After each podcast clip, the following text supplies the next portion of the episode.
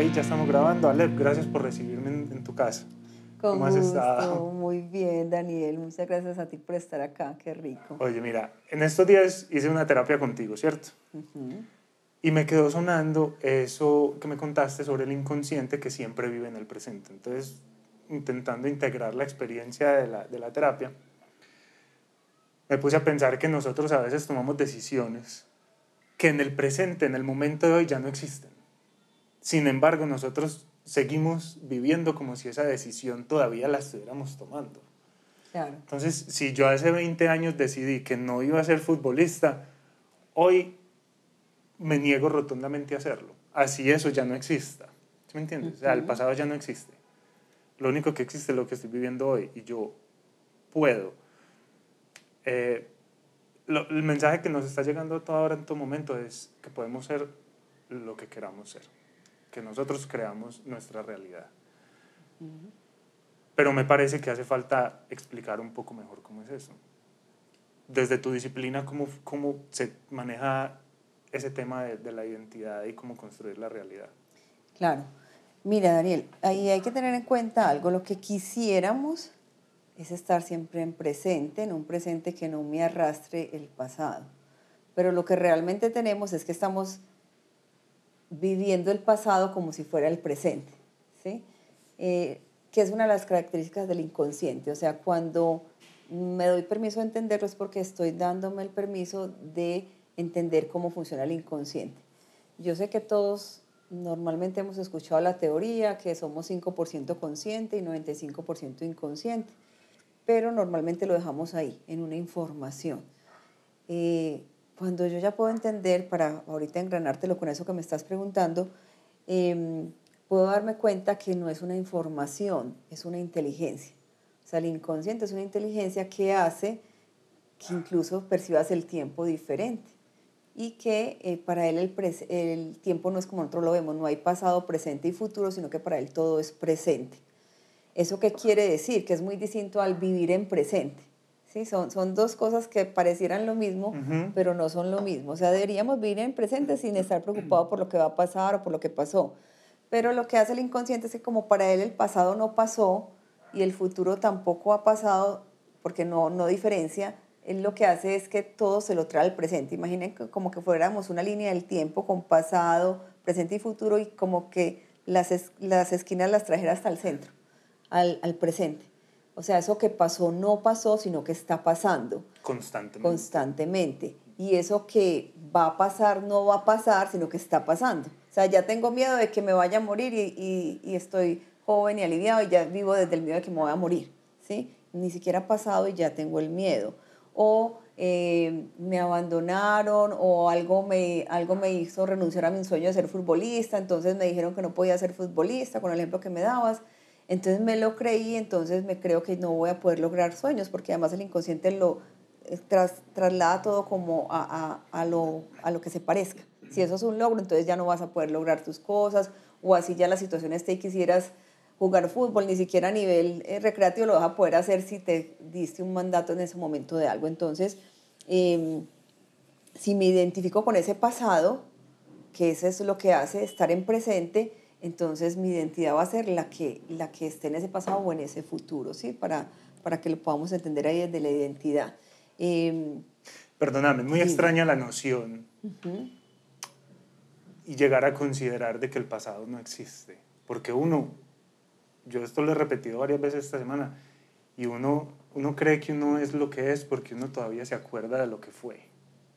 Entonces, pensar que eso no existe es muy extraño es como, como pretender deshacerse de los recuerdos para olvidarse de lo que uno fue y poder empezar de nuevo el día de hoy. te lo digo porque un amigo tuvo una experiencia hace 13 años en donde él estuvo entre la vida y la muerte. Y cuando despertó, él no se acordaba quién era.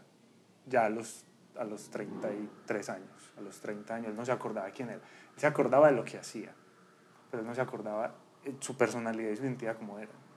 Entonces, él tuvo la oportunidad, ya con un cerebro consciente de empezar a escoger cómo iba a hacer. Entonces, él empezó en blanco, desde cero.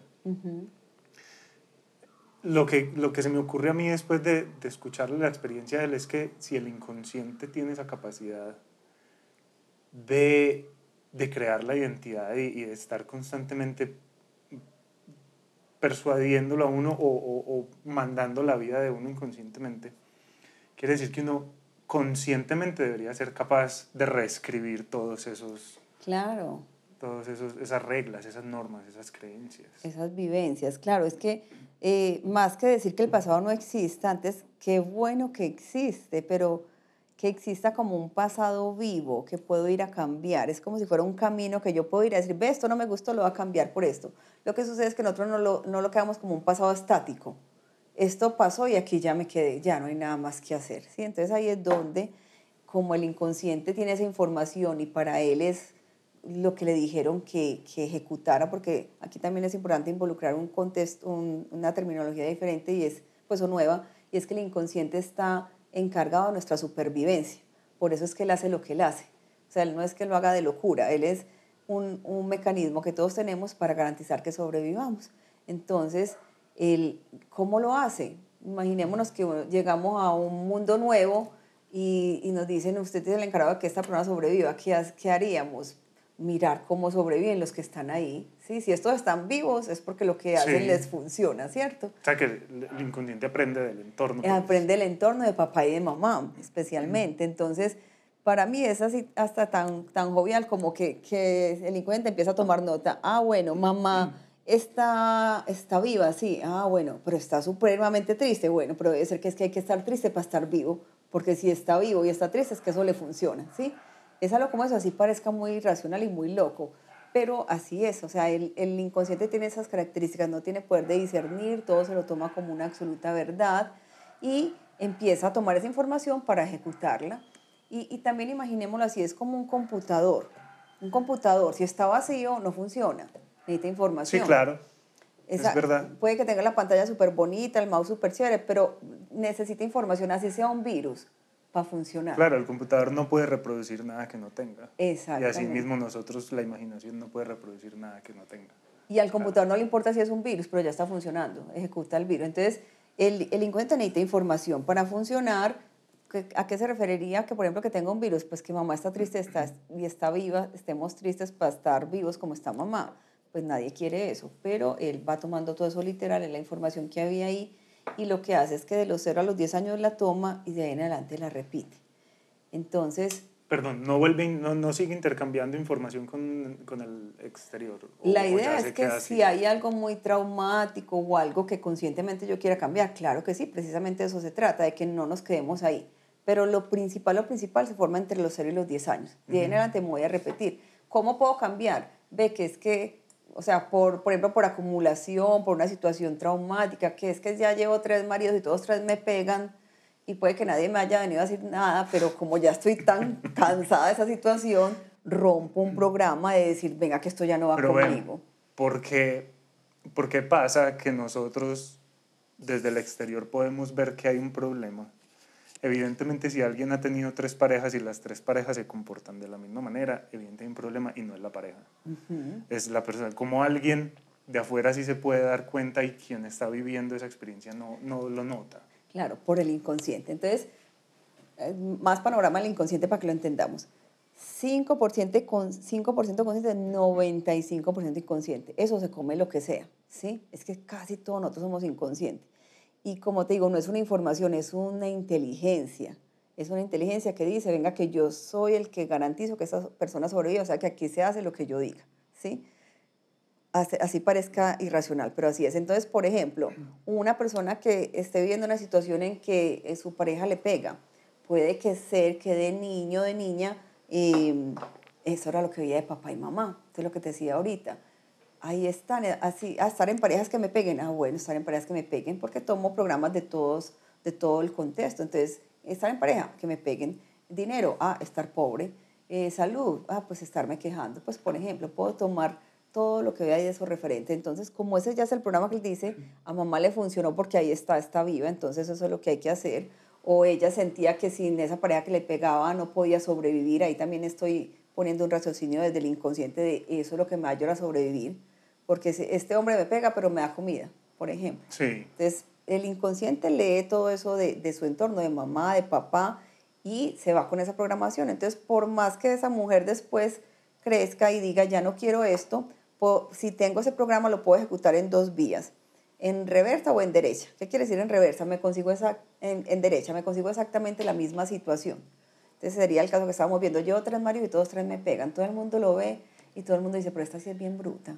¿Por qué no se va de ahí?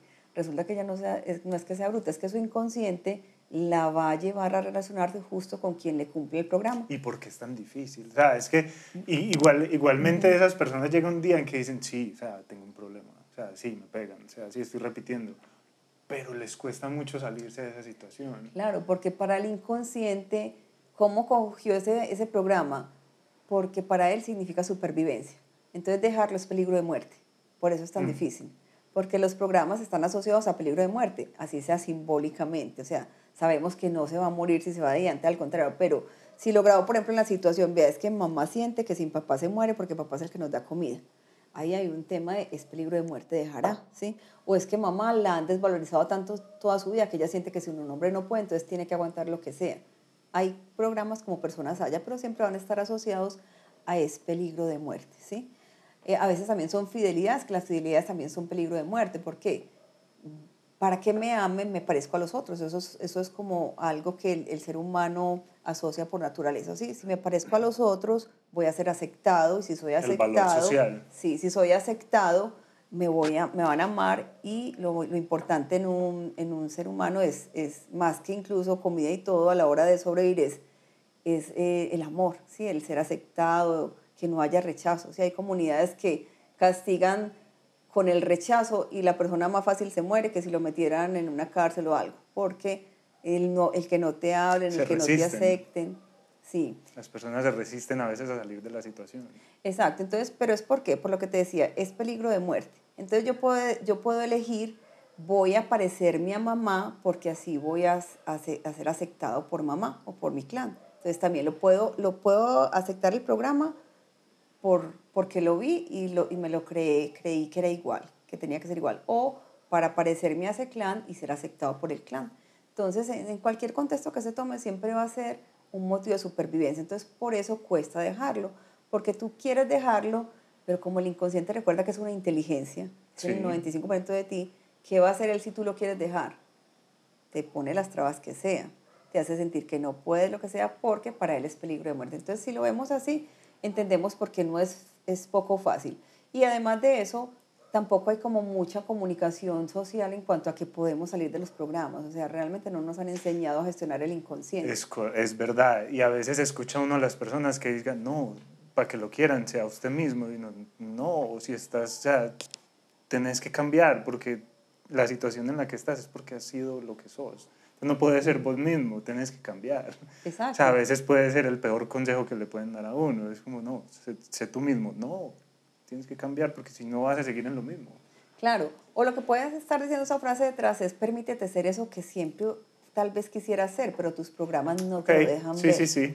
Porque es tan fuerte el programa que yo me creo que yo soy el programa. Uno tiene que asumir ese rol y ejecutarlo. Exacto. Porque uno cree que, que realmente uno sí crea la vida que uno quiere tener y uno sí realmente crea la personalidad que uno quiere tener. Entonces, si uno ya tiene la lista de atributos de lo que uno es, uno tiene que asumir eso y ejecutarlo hasta que llega el día en que uno dice, no, tal vez esto no, es, no entra dentro de los valores que yo escogí para mí, sino que alguien me, me obligó a, asumirlo. Me los puso. Me los puso. O los asumí por miedo a no, a no sobrevivir, ¿sí? Que realmente cuando, cuando ya estoy de un lado en que ya puedo asumirme, puedo entender que yo estuve en la necesidad de recibir esos programas, porque ya sé que era por supervivencia. Entonces ahí también se pierde pues como la culpa de que me pusieron, me dijeron, no estábamos en la necesidad en ese momento, porque era lo que creíamos que había que hacer para sobrevivir. Pero sí, con ese tema de identidad es, para mí, yo lo explico así, es como si llegáramos, porque empezamos a coger programas desde que llegamos al vientre materno, es como que si llegáramos al vientre materno con toda esa ilusión de ser esa, esa nueva personita que va a estar acá, con todos esos planes que del alma, pues si nos damos el permiso de entender que no somos solo un cuerpo, sino también un alma, quiere hacer, pero cuando llegamos a una identidad humana, esa identidad pues ahí llega, llega el inconsciente que, que quiere ayudarte a sobrevivir, entonces es como dijera, listo, pero venga, para sobrevivir tienes que coger este paquete que yo le traigo. Entonces, como que dejáramos aparcadito ese que somos o ese que queremos ser y recibimos esto de, de papá, de mamá del entorno, porque creemos que eso es lo que nos va a ayudar a estar acá. Entonces, cargamos toda la vida con eso y ahí está ese en nosotros, ese nosotros que queremos ser, gritando que, que, por favor se deje ser o que suelte eso y como es tan fuerte ese inconsciente no, lo, no necesariamente lo escuchamos. Se podría decir entonces que el carácter es como una mentira necesaria que uno requiere para vivir. Que me estás diciendo que el inconsciente es súper influenciado por el entorno, la familia, sobre todo papá y mamá. Y lo necesitamos. Es la forma en la que aprendemos a sobrevivir.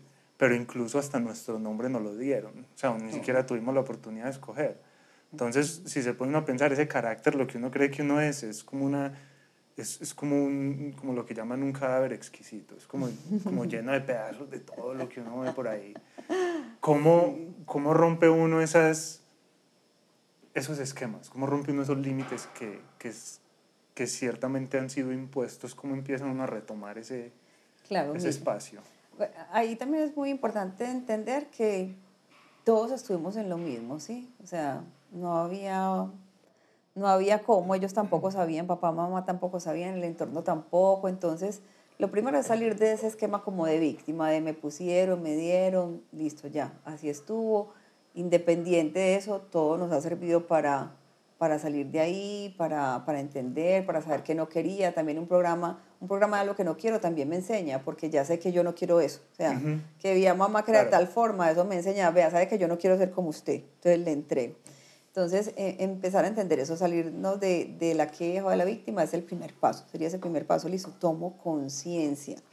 Por eso cuando empezamos un proceso de, de cambiar el inconsciente es conscientemente yo ahora voy a gestionar mi inconsciente, ¿sí? Sea, voy, no voy a dejarlo a la deriva porque es como si nacimos, por ejemplo, en 1980, 1970, 1990, los que estén más jóvenes, lo que sea, y hoy en día tenemos unos programas que nunca miramos, es como si estuviera ejecutando un computador con un software del 1980, ¿sí? Entonces el inconsciente no es malo, el inconsciente de hecho es un, una, un mecanismo maravilloso que nos puede ayudar a lograr eso que queremos, solo que está mal administrado. Entonces lo primero que hay que hacer para querer cambiar el inconsciente es entender eso. Venga que esto es mío, esto no es para que yo le deje aquí poner lo que todo el mundo quiera poner. Porque bueno, con lo que me decías ahorita, estamos, solo programamos en el momento, no en todo momento nos podemos programar de más cosas. Lo que pasa es que nuestras programaciones bases sí están de los 0 a los 10 años.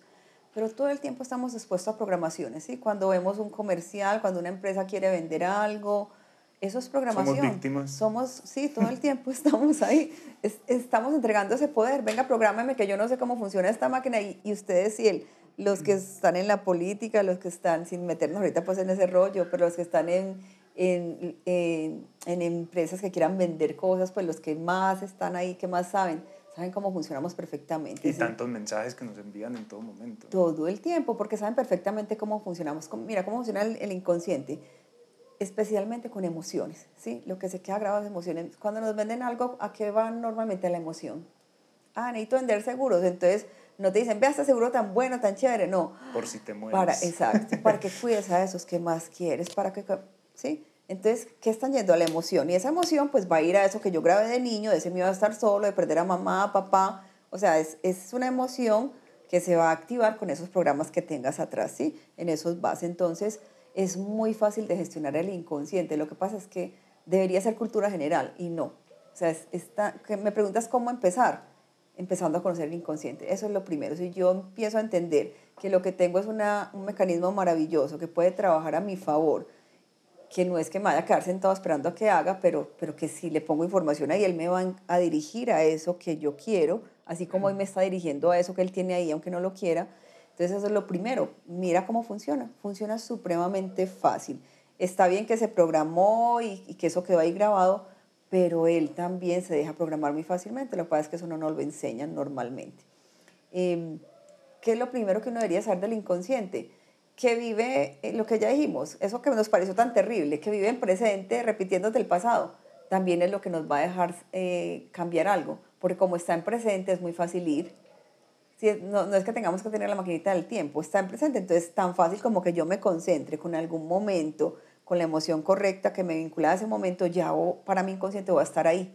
Es como si estuviera retrocediendo en el tiempo y para él es real. Entonces al estar ahí, usando su mismo mecanismo de que está en presente, voy a, a, utilizar otra cualidad que él tiene, que es el simbolismo. Para él es lo mismo si algo es real o simbólico. Claro, pues uno se lo puede estar imaginando, sin embargo el, el, inconsciente asume que está pasando. Total, y que además la mayoría de programaciones incluso son eso, Daniel. ¿Por qué? Ay, que me siento abandonado, y puede que mamá ni siquiera te abandonó, sino que es que estaba trabajando mucho. Pero ¿qué sentiste tú? Simbólicamente te sentiste abandonado, ¿sí? ¿sí? A veces pues sí hay cosas que son reales, pero realmente no es, no es que algo tenga mérito, no, es como me lo creí, así fue, ¿sí?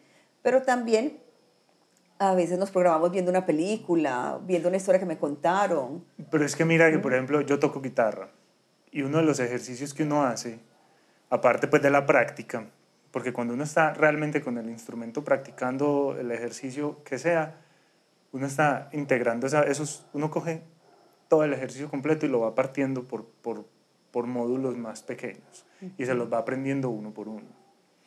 En ese momento uno no lo sabe ejecutar, pero uno deja el instrumento, se retira y deja que el cerebro empiece a procesar y uno se imagina que lo está haciendo. Entonces funciona de la misma manera. El inconsciente no sabe que yo ya no tengo el instrumento en, en, mis piernas, que no lo estoy tocando con mis manos. Pero me lo estoy imaginando asume que es de verdad y ahí es cuando la, el, el, ejercicio realmente se aprende. Claro, porque ya lo incorpora. Mira, eh, el ser humano, o sea, hay un proceso para crear y que, que, está disponible para el ser humano y que todo el tiempo lo ejecuta. Lo que pasa es que como no es consciente, no sabe que lo está ejecutando. Uh -huh. Todo primero es una idea que se vuelve una visualización, que, que seguramente lo han escuchado, el poder de visualizar eso, sí. es, eso es, eh, eh, visualizo, en mi inconsciente se lo cree. Y una vez lo visualice, eso ya se puede materializar. ¿sí? ¿En, en cuánto tiempo? Depende pues, de cada persona y la capacidad que, haya, que vaya adquiriendo.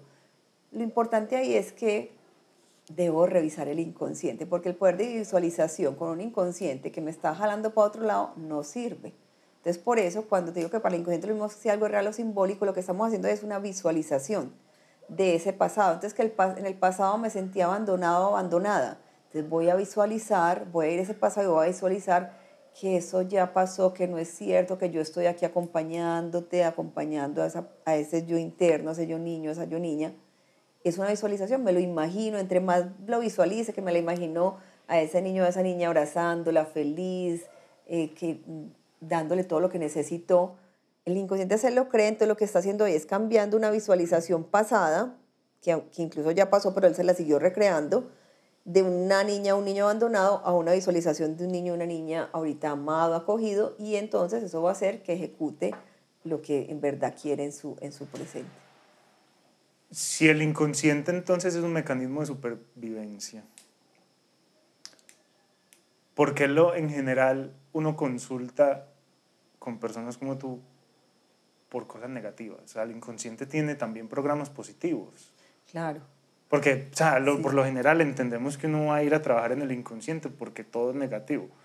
Pero ¿qué, qué positivo trae también en el, el, inconsciente? Claro, no, es que consultamos cuando ya estamos mal. Sí. O no, cuando estamos felices no consultamos. Pero cuando estamos felices estás ejecutando programas. Eh, también, es que un programa es, tengo un programa de riqueza.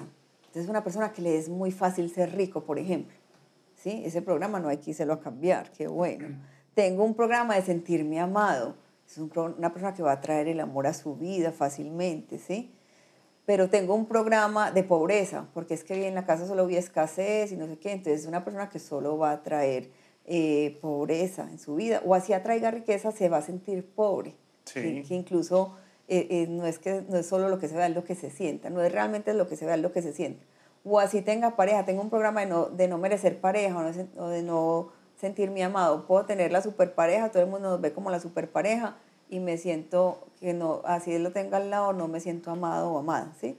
Entonces, claro que sí, de hecho, eso sería el mundo al que deberíamos de empezar a dirigirnos, porque yo sé que ya nos estamos dirigiendo, un mundo donde tengamos programaciones que nos lleven a armonía, bienestar. Lo que sucede es que hay una carga tan grande en todos nuestros ancestros, en nuestros padres y, y encima de ellos también. Y como nosotros llegamos a leer eso, eso es lo único que hay. Entonces eso es lo que normalmente tomamos. Pero claro que si hay una persona que está con su inconsciente bien diferente, bien en armonía, eso es lo que va a transmitir a, esas, a esos hijos que tenga y van a tener un inconsciente muy diferente. Además que social y culturalmente nosotros llegamos a estos círculos simplemente para cumplir una función de un sistema. O sea, nosotros llegamos mm, tal vez a cumplir la meta nuestra, el propósito nuestro, la meta nuestra dentro de un sistema social que también, al cual también nos tenemos que ajustar. Entonces las enseñanzas no solamente vienen de, de, esa línea familiar, sino también del entorno cultural y social. Ah, claro, claro que sí, sí, ya te entendí el punto. Es, existe un inconsciente individual y un inconsciente colectivo, ¿sí? Y todos nos programan. El inconsciente colectivo y el individual hacen lo mismo. Lo que pasa es que, de hecho, antes es más, o sea, no solo estamos con el de nosotros, sino con el colectivo. Entonces, que colectivamente no está bien visto que usted haga esto y si me, le di poder a esa creencia, porque además mamá y papá también le daban por esa creencia, eh, entonces lo asumo, ¿sí? Eh, pero sí, tal cual, estamos también con creencias que debemos soltar del sistema, pero lo normal es que porque papá y mamá también se lo creyeron o en ese entorno donde estuve, vi que me afectó. En ese orden, entonces, Ale, ¿cómo, ¿cuál sería la mejor manera para, para un papá y mamá para, para procurar una buena no, educación del inconsciente en, en, los hijos? O sea, ¿cuál sería la mejor manera de educar para que estas cosas no llegaran a alterarnos tanto la vida adulta? Sí, lo primero que hay que hacer es nosotros mismos. Ahí, aunque eso venía cliché, yo sé que es... Sí. bueno, fue, ay, pero ¿cómo voy a sanar a mi hijo? ¿Cómo? Sí, sí, primero me pongo en mi sí, porque realmente si somos si, si somos conscientes eh, de que nuestra comunicación principal es a nivel inconsciente, por más que yo de dientes para afuera, por decirlo así, le diga a mi hijo o a mi hija, no, eres abundante, puedes tener todo lo que quieras, pero mi información inconsciente está diciendo, ay, qué miedo, no tenemos, qué escasez, no, puedo, no soy capaz. El hijo lo que lee es eso el inconsciente. Entonces, si tu inconsciente no está bien, por más que te esfuerces, y, y lo veo a diario cuando consultan para hijos, eh, no, pero es que yo le digo una cosa diferente y le, y le pregunto a una persona, pero en verdad te sientes, por ejemplo, que es que le están haciendo bullying a mi hijo o a mi hija. No, pero yo le he mostrado que puede estar seguro, tranquila, y va uno a entrar profundo. En verdad hay una tú interna, un tú interno que se siente seguro en este planeta y tienen los miedos más impresionantes del mundo, es lo que está leyendo el hijo o la hija. ¿sí? Entonces, lo primero es, si yo quiero cambiar, que cambie algo afuera, primero tengo que cambiar adentro, que es lo que digo que suena cliché, cambia tú y cambia el mundo. Pero y que ese es el mensaje que nos están dando a toda hora por todas partes. No, y, y, que se volvió como muy común. De acuerdo, pero mira, yo ahí me tengo que tragar incluso mis propias palabras porque yo era una de las que me reía de eso. Yo decía, ¿cómo que cambio yo y cambio el mundo? Y cuando yo empecé este proceso, dije, wow, sí, cambio yo y cambio el mundo porque empieza a cambiar la forma en que yo percibo ese mundo. Entonces, claro, puedo seguir viendo que el mundo tiene esto o aquello, pero yo ya no me engancho con eso. Entonces va a cambiar la perspectiva de mi realidad y yo ya me voy a poder dirigir a lo que realmente quiero. Entonces, el primer consejo, si yo quiero tener hijos, qué bueno que alguien antes de tener hijos primero se fuera, los dos, porque es una cosa de dos, a empezar a limpiar todas esas memorias. Lo que más se pueda, nunca va a estar perfecto, no tiene que estar perfecto. También es entender que la personita que vino no es una personita indefensa, es un alma que vino a, a vivir algo. Entonces, esa personita necesita una experiencia, pues la va a tener, ¿sí? Pero entre más le pueda facilitar, pues mejor. Em, y lo otro, si ya los tengo y decimos, no, pues ya la embarré, ya no hay nada que hacer, eh, sí, sí se puede hacer, todo el tiempo se puede hacer, todo el tiempo se puede hacer. Eh, de verdad, cuando uno empieza a cambiar, así estás en un entorno ya de adultos, de hijos grandes, o tu entorno lo empieza a percibir. Entonces rompemos también esquemas que son programas familiares. Hay un tema que es el, el, el, triángulo dramático, es un esquema en el que nos metemos cuando estamos programaditos, pues mal programados. Y es que nos podemos poner o de víctimas, o de salvadores, o de verdugo. Todo el tiempo lo hacemos con toda y nuestra relación. ahí entre... Todo el tiempo lo hacemos. Entonces, con una sola persona que se salga del triángulo, el resto de, del esquema de, del triángulo, pues, o de los integrantes, lo sienten y pueden decidir. Eso es una elección inconsciente, pero siempre hay algo ahí para hacer. O también me salgo porque es que estoy viendo cómo estás de bien y que ya no te estás enganchando, tal cosa.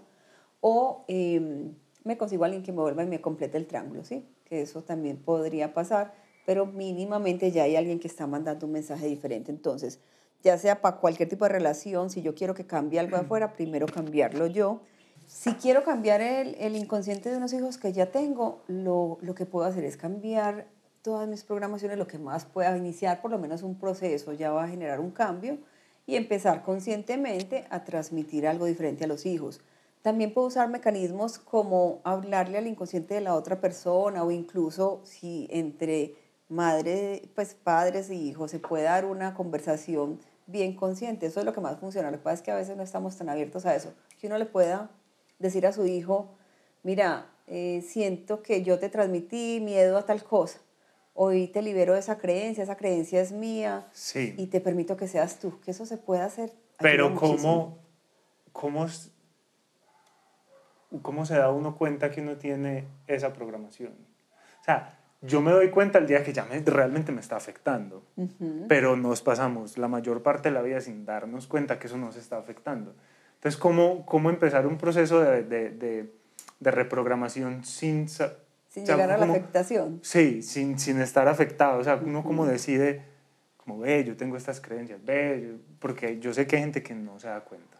Claro, observándonos. O sea, es una, es una elección. Decido a partir de ahora ir a conocer mi inconsciente. O sea, si el inconsciente tú lo quieres conocer, él te lo muestra. Lo que pasa es que normalmente no nos ocupamos de eso. Eh, eh, que, que, que sea inconsciente no quiere decir que no lo pueda acceder. Pero si, si yo no me ocupo de, de él, pues él va a seguir ahí eh, un poquito pues, más escondidito. Pero el solo hecho de que tú elijas empezar a conocerlo, lo puedes conocer. Lo principal para conocerlo es la observación. Empieza a observar tu día a día. O sea, una persona que diga, no, no, es- estoy, estoy relativamente bien, no tengo una cosa así bien maluca, pero yo quiero empezar a mirar qué, qué programaciones tengo. Entonces, pues de hecho yo, yo, yo entreno a las personas para eso, em, para que se conozcan su inconsciente y lo, puedan, y, y- y lo puedan gestionar a partir de ese momento que lo eligen, que no esperen en a que haya algo dramático y que tampoco sigan dándole todo el poder a su inconsciente. Entonces, lo primero es observar. ¿Qué vas a observar? La clave del inconsciente, el inconsciente se enlaza con las emociones. Sí. ¿sí? Entonces, si yo observo mis emociones, le voy siguiendo la pista al inconsciente. ¿sí? Entonces, ¿Me puedes dar un ejemplo? sí, ya voy para allá. Me dio, estoy en el trabajo y, y me dio mucha rabia cuando el jefe llegó y me hizo, oiga, ya me entregó el trabajo, no lo ha hecho. Y me muero de la ira y me provoca ahorcarlo. Y todo el mundo dice, pero esta sí es bien exagerada, simplemente te hizo así. ¿Sí? Ahí hay un símbolo que genera una emoción que te está hablando de una programación. ¿Sí? Por ejemplo, he tenido personas en consulta que eh, son más o menos ese ejemplo y resulta que es que la mamá les exigía, les exigía mucho y entonces les decía, bueno, rapidito, rapidito, venga, usted no está, esta está muy lenta. Entonces quedó una programación de que este me desvaloriza, este me hace sentir mal, que la activa. O sea, las programaciones se crean de los 0 a los 10 años principalmente y luego algo simbólicamente las activa. Entonces, ese gesto es un símbolo que me hace tener una programación en presente. Yo no me acuerdo todos los días de que para mamá entendí que no valía y que no era lo suficientemente rápida como ella quería que fuera, pero me siento desvalorizada cuando me hacen sentir que no soy rápida. Y, y lo pude haber grabado con ese símbolo, ¿sí? Eso, por ejemplo. Un ancla, como es un un ancla ancla, sí, es un ancla, un símbolo, algo, algo. Lo que decíamos al principio, el, el, el inconsciente vive en presente, pero vive simbólicamente. Yo no es que todos los días me acuerde, ay, papá no te quiso, mamá te, te hizo sentir menos, por allá alguien te iba a abusar. No, no me pongo a acordarme todo el día eso porque me enloquezco. Pero lo que el inconsciente hace, que es, no, es- no es, como- no, es, no es sádico, lo que hace es codifica. Por eso las teorías alrededor del inconsciente pues, también se pueden conocer como biodescodificación, bioreprogramación. Entonces, ¿qué es lo que está diciendo eso? Codifico algo. Yo codifico un evento, un programa en algo. Y eso después se activa. Se activa de forma positiva o negativa. Aquí, como digo, cuando estamos reprogramándolo normalmente es porque son programaciones que no me gustan. Pero asimismo, yo pude haber programado que... eh, eh, un programa de ser rico, entonces, ay, no, que cada que tengo un billete en mis manos, yo programo que se va a multiplicar. ¿sí? ¿Has visto también de pronto programaciones que, que socialmente pueden estar afectando a alguien, pero que esa persona lo considera positivo? Por ejemplo, yo conozco hombres adultos que todavía, por ejemplo, le hacen mucho caso a la mamá y hacen todo lo que la mamá le dice y uno lo ve y son señores de 40 años. Y todavía es lo que la mamá diga y dejan de tomar decisiones, dejan de hacer cosas porque la mamá no quiere o porque la mamá quiere, pero ellos se sienten orgullosos de ser el hijo de mamá y de, y estar como concediéndole esos deseos a, la mamá. ¿Has visto que eso es como común? Y, claro, es muy común, pero ahí no es una persona consciente de que tiene una programación, ¿sí? Eh, es una persona, por ejemplo, que entendió, mira, eso es muy normal, mm, por ejemplo, cuando la persona no fue una persona deseada. Entonces, el inconsciente graba con instantes que sienta que, que para él son definitivos o que tenga una emoción fuerte, vinculante. El, así sea un bebé que después aceptaron, si los primeros momentos cuando se enteraron que esa mamá, por ejemplo, estaba en embarazo, esa mamá, por ejemplo, dijo, se me acabó la vida, yo qué voy a hacer, me van a echar de la casa, mi papá me va a matar. Ese instante es suficiente para que un inconsciente grave, yo vine a dañarle la vida a esta mujer. ¿Yo qué voy a hacer para sobrevivir? Ah, voy a ser el mejor hijo del mundo. Voy a hacer todo lo que ella quiera. Esas son cosas que estando ahí, así seamos un par de celulitas, el inconsciente ya tiene toda su capacidad. No es que el inconsciente, porque apenas me acaban de fecundar, no le cabe información, sino que él ya tiene toda su capacidad energética. Entonces se hace promesas como esas. Como necesito sobrevivir y vine a dañarle la vida a la persona que me va a garantizar supervivencia, ¿qué hago? Puedo prometer cosas como esas. Pues hay, hay programas como Personas Haya, pero eso es muy común. Entonces yo voy a ser el hijo perfecto para esta señora para que... yo quiero dejar una cosa clara porque me parece de pronto un poco, un poco extremo decir que ese comportamiento sale de ese momento que vivió esa mamá, porque ese comportamiento de esa persona también se, pues, bien pudo haber sido por otro tipo de programación, porque también hay padres muy exigentes, claro, no, muy exigentes. Sí, porque, pero igual, de todas formas la gente, algunas personas oyen y toman literalmente lo que estamos diciendo y no quiero. Total. Que entonces alguien que, se, que después de oír esto se dé cuenta que tiene ese comportamiento y diga, mi mamá no me quería.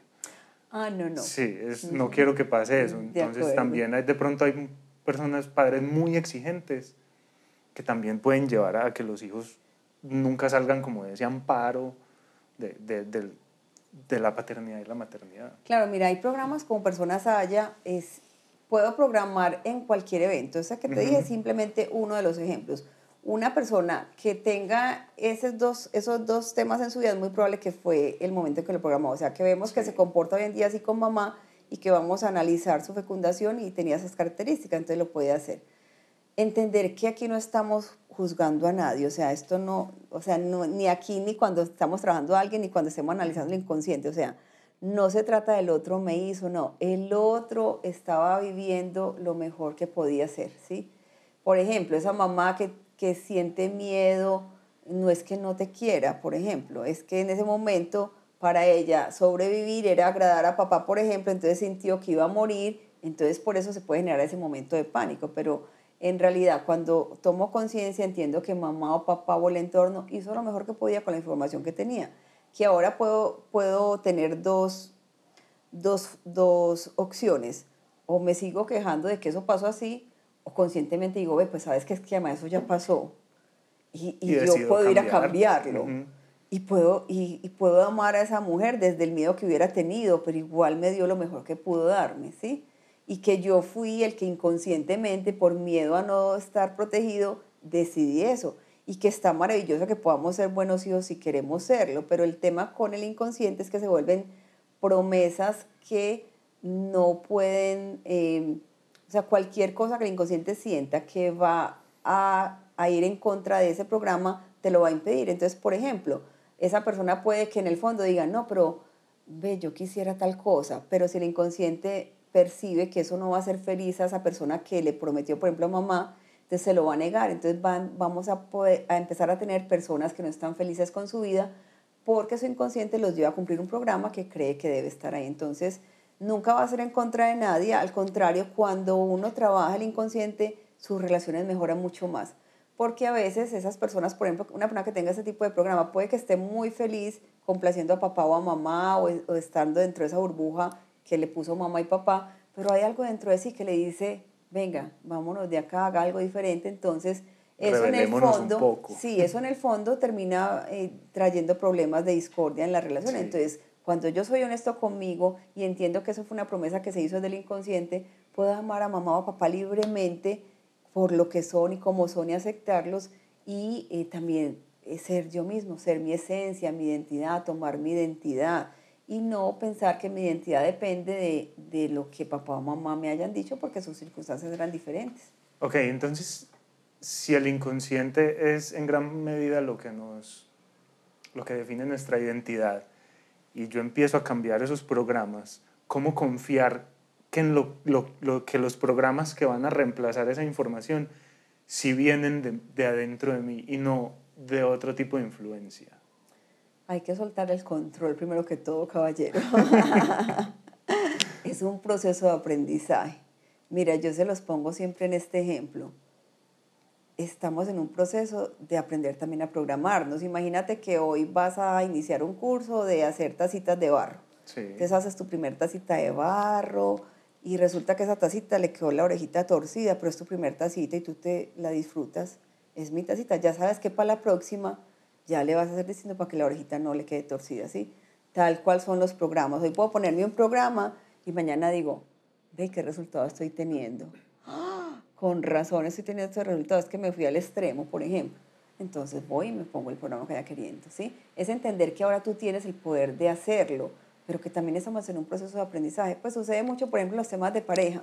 Entonces, listo, ya me quité el programa donde definitivamente, entonces yo ya sí quiero estar en pareja, pero quiero una pareja que no me quite tiempo, que tal cosa.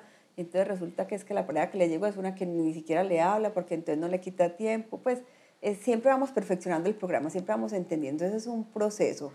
El tema es disfrutarnos el camino y entender que ahora estamos a cargo. La, ventaja es que estás a cargo y que ya depende de ti que, y que hay una noticia buena que a veces también parece mala. Cuando ya estás a cargo no hay a quien echarle la culpa. Entonces también siempre se los digo así, cómo era de bueno la vida cuando lo malo que me pasaba era culpa de los demás cómo era de bueno echarle la culpa a mi mamá de que yo no podía hacer esto, cómo era de bueno echarle la culpa a la sociedad. A mí se me hace, Ale, que es como, como una falta de responsabilidad con lo que uno es. ¿Sí me entiendes? Como que crecimos y en gran medida no nos hacemos responsables de lo que somos. Eh, y creo que estamos sufriendo como sociedad y como núcleos familiares porque los hombres no somos responsables de lo que tenemos que hacer, porque estamos pues hombres y mujeres, porque estamos siendo como educados bajo conceptos que no, que hoy en día no son eficientes, porque nos estamos teniendo que desenvolver en una sociedad que ya está a otro ritmo y a otro, y a otro nivel, por llamarlo de alguna forma. Ahorita mencionabas que, ahorita, que hay como, una, como un cambio general entre la conciencia en las personas. Cuando llegan a ti, ¿cuál es la consulta más frecuente? ¿Es el dinero, es la pareja o es muy, pues es en todos los frentes. Ya te respondo eso porque quiero contarte algo de lo que me dijiste. Em, si estamos, eh, a, veces nos, a veces hay personas que tienen tanto miedo a asumirse, a asumir su identidad, que prefieren estar programados. ¿sí? No es para todo el mundo empezar a desprogramarse, es para quien sienta, o ya sea porque llegó a un momento en que dice ya no más, o porque es una persona que toma conciencia y dice, venga, yo miro qué hay ahí porque no quiero seguir repitiendo estos patrones de la familia, del clan, de la sociedad. Entonces a veces es, se puede ver que la persona incluso puede empezar un proceso, pero como ya hay que asumirse, a veces es mejor que me asumiera el otro que me asumiera yo. ¿sí? Entonces, lo que te decía ahorita un poquito en charla, eh, también a veces no es, que tenga, no es que vaya a pasar nada raro ni se, ni se sientan mal, pero a veces es más fácil, es que yo no era feliz porque tú no me amabas. Er, es mucho más fácil echarle la culpa al otro. No, yo no era feliz porque yo no me estaba dirigiendo a lo que yo quería. Entonces, cuando, cuando no estamos dispuestos a asumirnos, todavía no es, no es tiempo de, de, de, tomar esa conciencia. Sí, pasa mucho. Estamos tan acostumbrados, es más fácil decir que es culpa del gobierno, que es culpa de la pareja, que es culpa de no sé qué. Listo. Que asumir que nosotros tenemos el control. Exacto, aquí que tenemos la capacidad de gestionarnos, que lo podemos gestionar y que también estamos aprendiendo. Mira, cuando yo empecé mi proceso, porque estos son unos procesos de sanación, uno pasa por temas que uno dice, pues, ay, pero ¿qué es esto? O sea, y, y, me acuerdo una conversación como con, como con mi divinidad, pues ahí ya cada uno como en lo que crea, que, que yo decía, pero, pero ¿y entonces esto qué? Y, y sentía que me decía, pero vos sos más charra, o sea, preferís entonces que te maneje la vida otro en lugar, te estoy dando el poder de que lo hagas tú y te, se estás quejando, era como que, como que me, en una conversación que me dijeran, no entiendo a los humanos, les estoy dando el poder de que gestionen y vienen aquí a quejarse. Entonces yo dije, tienes toda la razón, nos diste un poder maravilloso y es empezar a gestionarnos. Lo que pasa es que como no estamos acostumbrados, nos gusta más echarle la culpa. Nos cuesta como mucho buscar directamente lo que nos merecemos. Y entender que nos merecemos y asumirlo, porque para eso hay que asumirlo, ¿sí? Entonces, por ejemplo, un proceso de identificarme y cobrar mi identidad significa decir, poder hablar de frente. Entonces, nos da mucho miedo decirle al otro, ¿sabes qué?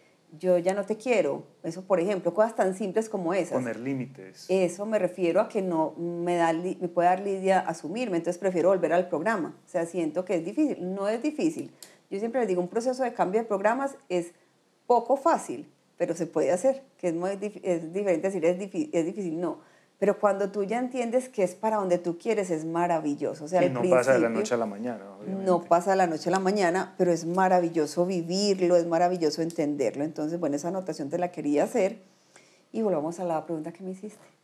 Eh, sí, la gente que llega a tu práctica, ¿cuál es el tema más común? Como el, el malestar más común entre, entre las personas. Ah, ok. No, realmente es, es, es muy variado depende de, de la... De, no es que estemos enfermos como sociedad por algo. No. O sea, no es que todos estemos muy enfocados o en el dinero, o en la vanidad, o en las relaciones de pareja. No, es como... En general. Mira, Hay, hay, hay, dos cosas que te puedo decir. En, en general es un tema de desempoderamiento. O sea, todo se puede resumir a que entregamos el poder al otro. Y no, no lo asumimos nosotros, que era lo que íbamos hablando también. Es mejor echarle la culpa al otro. Eso es entregar el poder. ¿sí? Es más fácil decir que soy pobre porque es que tú eh, no tengo, no me diste oportunidad, no tal cosa, a, decir, venga, yo las encuentro, o es más fácil decir, no me aman, a decir, venga, que yo también no estoy amando como debería, lo que sea. Y por otro lado, eh, pues normalmente ya, ya este es un, un, tema de cómo funciona el inconsciente colectivo. Em, normalmente atraemos, incluso pues como terapeutas, lo que yo ya he trabajado o lo que yo tengo que trabajar. ¿sí? Eso es una, es una máxima del inconsciente. ¿sí? A mí van a llegar los temas que, que, yo más haya trabajado. ¿sí? Y bueno, he trabajado muchos temas, entonces me llegan muchos sí, claro, funciona como el algoritmo de, de, de, Instagram, que tú buscas una cosa y te empieza a mostrar todo lo relacionado con, con lo mismo. Y... Tal cual. Mira, el inconsciente, pues si ya nos metemos un poquito en un tema un poco más espiritual, el inconsciente, el ideal es que esté al servicio del alma, ¿sí? de esa alma, de, ese, de, de esa identidad que tú eres desde el espíritu. Eh, cuando empiezo a desprogramarlo, eh, ahí es cuando ya empieza a de verdad a dirigirse a lo que esa alma quiere. Eh, entonces yo lo veo, es como esa alma de todas maneras está ahí interactuando con el inconsciente, es cuando te llegan esas corazonadas de ve, vaya allí que allí le van a ayudar a esto, vaya acá, entonces más allá pues de si me lo creen o no, para mí es como si fuera un entramado como energético que dice, bueno, es fulanito necesita trabajar tal cosa, bueno, fulanita puede en esto, entonces hace el link para que llegue, ¿sí? Para que llegue la persona correcta donde, donde está la persona correcta y que además todo el tiempo aprendemos de todos. Yo como terapeuta también aprendo cantidades de todas las personas que van llegando y puedo también pues guiarlos en eso que, o que yo esté trabajando, que ya haya trabajado. ¿Qué tan cierto es que para empezar el proceso, bueno, esto ya lo habíamos hablado antes, pero normalmente el proceso de sanación y de reprogramación comienza cuando uno llega como al punto más bajo, que es donde realmente residen como, como la verdad de lo que uno está viviendo en ese momento. Eh, ¿Qué tan necesario es meterle químicos al asunto? Porque yo ahorita veo que hay pastillas para todo. Entonces, eh, depresión, pum, tengo dos pastillas, una y otra. Y, y poca gente se interesa como en, en, entender que eso no está solucionando el origen del problema. Simplemente está calmando los síntomas. Pero yo ahorita veo mucha gente medicada. ¿Qué otro tipo de, de, alternativas habría? Mm, yo sé que los medicamentos en cierto punto son necesarios y esto no es pues ni, ni una recomendación médica en absoluto, pero sí sé que son necesarios para poder estabilizar y retomar algunas actividades. Pero adicionalmente, que otro tipo, no sé llamarlo terapias o de alternativas habría como para empezar a, retomar el control y, y, la autoridad sobre la, sobre la vida de uno, las decisiones, los, los nuevos programas que uno quiere traer. Claro. Mira, y con el tema de los medicamentos es entender que si en ese momento yo le he puesto el poder, eso es lo que necesito, ¿sí? Y que puede ser un tema gradual en la medida que me voy sintiendo mejor, mi cuerpo me va a ir dando el mensaje de, de hasta dónde lo necesito y, y, también tomar un poquito el poder, entender, eh, esa hace parte del poder, es, es que entregamos principalmente eh, cuatro poderes, entre esos es el poder eh, a, a la ciencia. Entonces, que también llegue un momento, que no tiene que ser eh, desde el principio, en que yo pueda tener el criterio de decir esto sí, esto no, hoy sí, hoy no, y que habrá momentos en que lo necesite, que no se trata de pelearnos con eso, porque también son em, temas que vienen a, a, podernos ayudar. Si el tema es, no dependas de nada, o sea, de nada, de nada, ni de mamá, ni de los hijos, ni del trabajo, ni de, la, ni de medicinas, ¿sí? Que puedas llegar a un equilibrio, ¿sí? que, que, se puede traer el mismo inconsciente. O sea, todo este tipo de, de terapias de ir a, reprogramar el inconsciente te va recobrando la salud. ¿Por qué? Bueno, este punto no lo hemos tocado, entonces tal vez no, no estaba claro. Cuando el inconsciente empieza a tener incoherencia con eso que yo realmente quiero, o sea, aquí me está, el inconsciente me grabó que tengo que ser como papá y mamá dijo, pero yo resulta que quiero ser otra cosa. Entonces, cuando eso empieza a haber una lucha interna en yo quiero tal cosa y no se soluciona, el inconsciente lo que hace es que a través del cuerpo lo expresa. Entonces ahí llega la enfermedad. Entonces la enfermedad, toda enfermedad, la que sea que tú me digas, primero fue una emoción. ¿sí? Entonces ahí volvemos lo mismo. Todo programa primero es una emoción. Entonces, cuando sano el programa, mi cuerpo va a tener la capacidad de recuperar la salud más fácilmente, ¿sí? También hay que tener en cuenta pues el deterioro que haya tenido. Pues si ya me estoy muriendo, pues a veces puede que pase, ha pasado en unas cuantas personas, pero si ya deteriora tanto mi cuerpo, no puedo pretender que sane el programa y ya el otro día estoy bien, pero le voy a facilitar al, al cuerpo que se recupere. ¿Por qué? Porque ya no le estoy mandando conflicto emocional. Entonces, literal, reprogramar el inconsciente es una, es una medicina preventiva. ¿sí? Yo te lo digo, en mi propio caso yo sufría una cantidad de cosas, ¿sí? Todos los días me tomaba una cosa para la gastritis, para el reflujo. Y cuando entendí, es, a mí me encanta. Y tenía cosas que me han dicho que no eran curables. Esta, esa es una, tenía otras. Te estoy hablando de hace por ahí 15 años. Me gastaba 300 mil pesos colombianos al mes en medicamentos, de, de, todo lo que tenía. En ese momento yo no me tomo un medicamento. ¿sí? Si algún día necesito, tampoco me lo niego. ¿sí? Que me dé una gripa fuerte, eso me puede ayudar, pues me lo puedo hacer. Y que en algún momento llegue a alguna enfermedad, también puedo interactuar con un medicamento, pero también con mi inconsciente para que sea más fácil la recuperación. Entonces, mira lo que te decía, por ejemplo, de la gastritis, el inconsciente literal. Cuando yo me hice mi primera terapia, pues me la hicieron de, de irme a vientre materno, literal sané la gastritis. ¿Por qué? ¿Qué pasaba en mi historia? Les voy a contar mi historia personal, a mí no, para mí es maravilloso contarla. Cuando mi mamá eh, quedó en embarazo, ya no sabía porque ya se, se aplicaba una inyección mensual. Entonces llevaba cinco meses en embarazo y ella no sabía porque toda la vida había sufrido gastritis, entonces ella se le hinchaba el estómago y vomitaba. Entonces, le parecía normal. Le parecía muy normal. Y de hecho, cuenta la leyenda que, que estaba mi abuela paterna con tres nueras, entre ellas mi mamá, dos de ellas embarazadas y mi mamá supuestamente no. Esos primos, de hecho, nacimos en los mesecitos seguiditos. Y mi abuela le dijo a mi mamá, oye, me quería, vos también pareces en embarazo como estas dos. Y se dice que desde, desde ahí fue que mi mamá fue y se revisó y efectivamente estaba en embarazo. Entonces, ¿qué era yo en ese momento? Era una gastritis, ¿sí? Yo era una gastritis. Entonces, yo tenía que manifestar ser una gastritis. Cuando yo voy allá y cambio ese programa y, y me digo a mí misma y creo un entorno diferente donde digo, tú no eres una gastritis, eres bienvenida y eres vista, cambia todo mi entorno eh, de salud. Me, me, me, da curiosidad, ¿cómo llega uno hasta allá?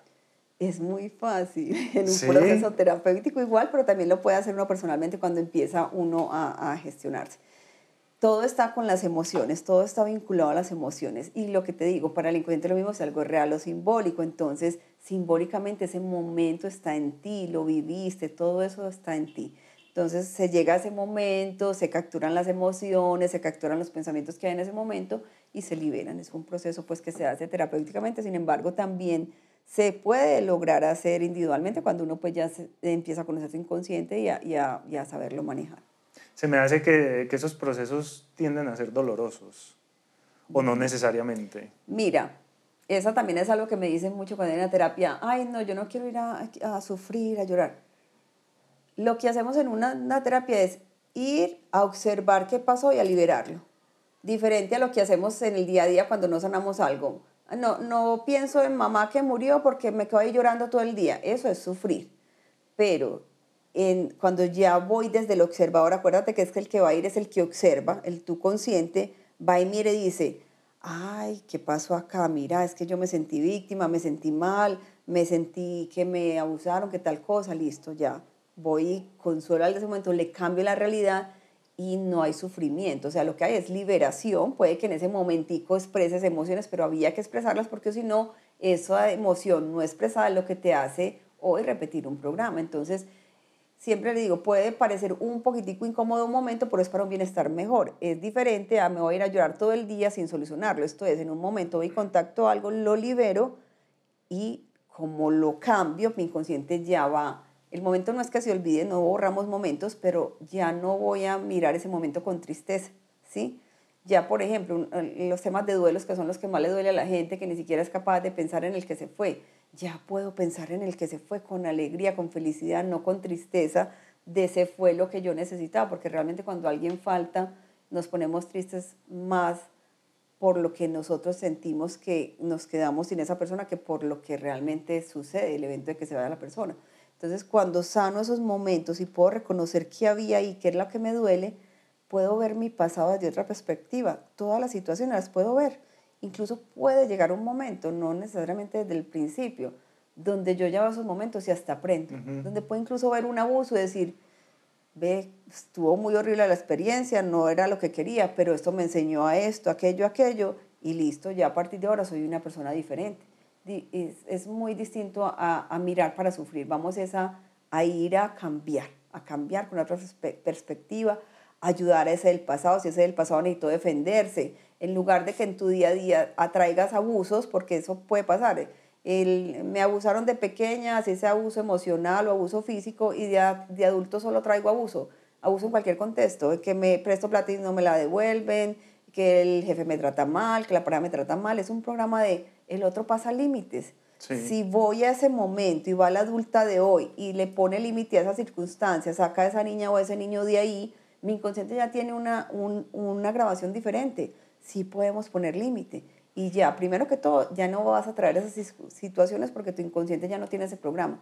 Y si al principio, mientras estamos progresando en el programa, los empiezo a traer, ya las voy a poder eh, vivir diferente. Entonces, es una ida diferente, no es una ida a sufrir, es una ida a cambiar y a mejorar y a que pueda en verdad reconstruir mi presente.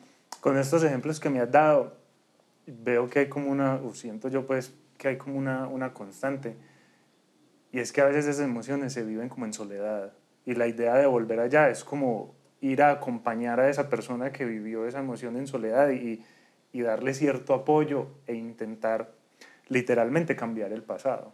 Claro. Mira, de hecho sí, es literal. En la teoría de cuando grabamos un programa, esos programas son conocidos también en, cuando son de un momento o incluso pues cuando son acumulativos se pueden conocer como un momento de bioshock. Un momento en que hay un shock, que un shock no tiene que serlo un shock para todo el mundo, ¿sí? un momento traumático para todo el mundo. Em, pero que para la personita sienta que es vivido en soledad, que no tiene solución posible en el tiempo y, y, que, que, no, que, que, siente que no lo va a poder solucionar, pues que nadie lo, que nadie lo va, que no lo puede contar, no lo puede, que, que nadie se lo va a creer, ¿sí? Em, eso es una característica principal de cuando grabo algo. También puedo grabar por acumulación, que todos los días me digan esto, a veces no es tan visible esas tres características, pero algo tan sensible para un niño, pues, algo, ah, para un niño algo puede ser muy, muy poquito a los ojos del resto y ser algo tan sensible como para crear un programa. Por ejemplo, los he tenido personas que tienen algo muy importante para sanar y resulta que es por el primer día de guardería. ¿Por qué? Porque el niño se siente abandonado, se siente que lo vive en soledad, que no, que no lo puede solucionar. Y, y que llama al papá, a la mamá y nadie y viene nadie está ahí, no le explicaron, no le dijeron a qué iba, ¿sí? ¿Qué, puede, ¿Qué programa puede tener? No es que todos los que vivan eso tengan ese programa, ni que todo... Hay programas como Personas Haya y cada persona puede elegir cómo lo representa o si eso lo afecta o no. Pero, por ejemplo, hay personas que con solo ese tipo de, de eventos pueden haber programado un evento o una programación de abandono. Y un abandono luego se puede representar en sobrepeso. Es una persona con sobrepeso, ¿por qué? Porque el cuerpo lo que está haciendo es tratándote de, de ayudar a solucionar eso lo que te decía ahorita de cuando ya, ya hay una, una incoherencia en el sistema consciente e inconsciente, sale la enfermedad, pero realmente esa enfermedad simbólicamente para el cuerpo, aunque no, nosotros no lo percibimos así, es un intento de ayudarnos a solucionar eso, como a sacar eso. Entonces, por ejemplo, ¿qué es el sobrepeso? Es como el cuerpo diciendo, venga, yo le ayudo a protegerse. Imaginemos el, el luchador de sumo que se pone un traje grandísimo, así todo regordete, ¿para qué es? Para no sentirse que, que hay un golpe o para no sentirse pues vulnerable. Entonces la soledad o el abandono es una sensación de necesito protección. Entonces una persona que en su vida adulta esté manifestando eh, sobrepeso puede venir de un evento tan simple como sentirse abandonado en su niñez, así los adultos no lo hayan visto abandonado. No es que lo llevamos al colegio simplemente, o es que la mamá estaba muy ocupada, pero ese niño sintió que se sintió solo, abandonado, que no lo podía solucionar. Entonces no, es, no tiene que ser relevante para los ojos del mundo, sino para la persona que lo está viviendo. Y, y, el, y el síntoma que decide expresar el cuerpo no necesariamente es el sobrepeso. Pueden ser ah, no, alergias, no, pueden ser... El, no, el pero el motivo puede ser... O sea, si el motivo es el mismo, digamos que a todos nos llevaron a la guardería y todos sentimos el abandono y todos sentimos, eh, mamá me va a dejar pero en la edad adulta lo podemos expresar con diferentes síntomas, no necesariamente con el sobrepeso. Hay como unas reglas básicas, hay como unas, hay unos mapas básicos, que esto viene también de una metodología que es la nueva medicina germánica, que hay un, el precursor de esto nos, nos dejó como todo ese mapa y se ha ido construyendo con otros autores que han ido complementando el tema. Hay unas variantes principales, pero primero, no todos los que se sintieron abandonados necesariamente lo van a, a programar, ¿sí? no, no todos reaccionamos igual el uno puede decir, no, pero yo sí me sentí mal, pero yo no representé nada. Listo, no pasa nada, es tu Eso crees tú. y no todos lo pueden haber representado en lo mismo, en sobrepeso. Por ejemplo, el otro pudo haber representado en, entonces todo el mundo me va a abandonar. Entonces trae, atrae parejas que lo abandonen, por ejemplo, ¿sí? Entonces no necesariamente tenemos las mismas programaciones. Hay unas reglas muy eh, generales que pueden eh, aplicarse comúnmente, pero siempre hay que estar preparados para que cada inconsciente es su propio creador. O sea, el inconsciente puede haber dicho, esto me va a afectar de esta forma, esto lo va a representar de esta forma, esto simbólicamente para mí va a ser esto. También dependiendo del entorno eh, cultural, puedo tomar un símbolo que para una cultura sea algo y para otra no, ¿sí? Puede ser que, no sé, que en China, eh, oh, no, perdón, en la India, entonces las ratas son sagradas, entonces alguien haya una programación con algo sagrado, la representa con una rata, en cambio en, en, Latinoamérica alguien, algo con las ratas va a ser algo monstruoso, exacto. Entonces dependerá mucho de todo, toda la audiencia de, de, de las personas y, y, y, tener en cuenta, hay programas como personas haya. ¿sí? Lo que pasa es que hay unas reglas generales y como lógicas, pues como que uno puede decir, y de acuerdo a las pistas que vamos construyendo, esto es como si hiciéramos una carrera de observación y vamos cogiendo pisticas. Listo, esta persona está manifestando tal cosa o incluso cuando somos nosotros mismos, lo que hablamos ahorita, ¿cómo puedo hacer yo mismo? Me estoy observando, entonces ve, yo estoy sintiendo rabia cuando me desvalorizan, entonces voy a pensar en quién fue la primera persona de quien me sentí desvalorizado y conecto con esa memoria del pasado, entonces hago, hago, pude haber hecho un símbolo dependiendo de mi, de mi, de mi vivencia, entonces es que era lo que te decía ahorita, es que mamá me hacía, me chasqueaba los dedos, entonces no es que todo el que le chasquearon los dedos entonces va a representarlo con tal cosa, pero esa persona lo simbolizó así. Entonces dependerá de, de cada persona, no es que todo el que le dijeron hágalo rapidito entonces se va a sentir desvalorizado. Hay otro que lo puede haber tomado de impulso. Ah, listo, yo voy a ser súper teso. Y, y, eso es lo que motiva a algunas Exactamente. Hay programas como Personas Haya, la mente de cada persona es única.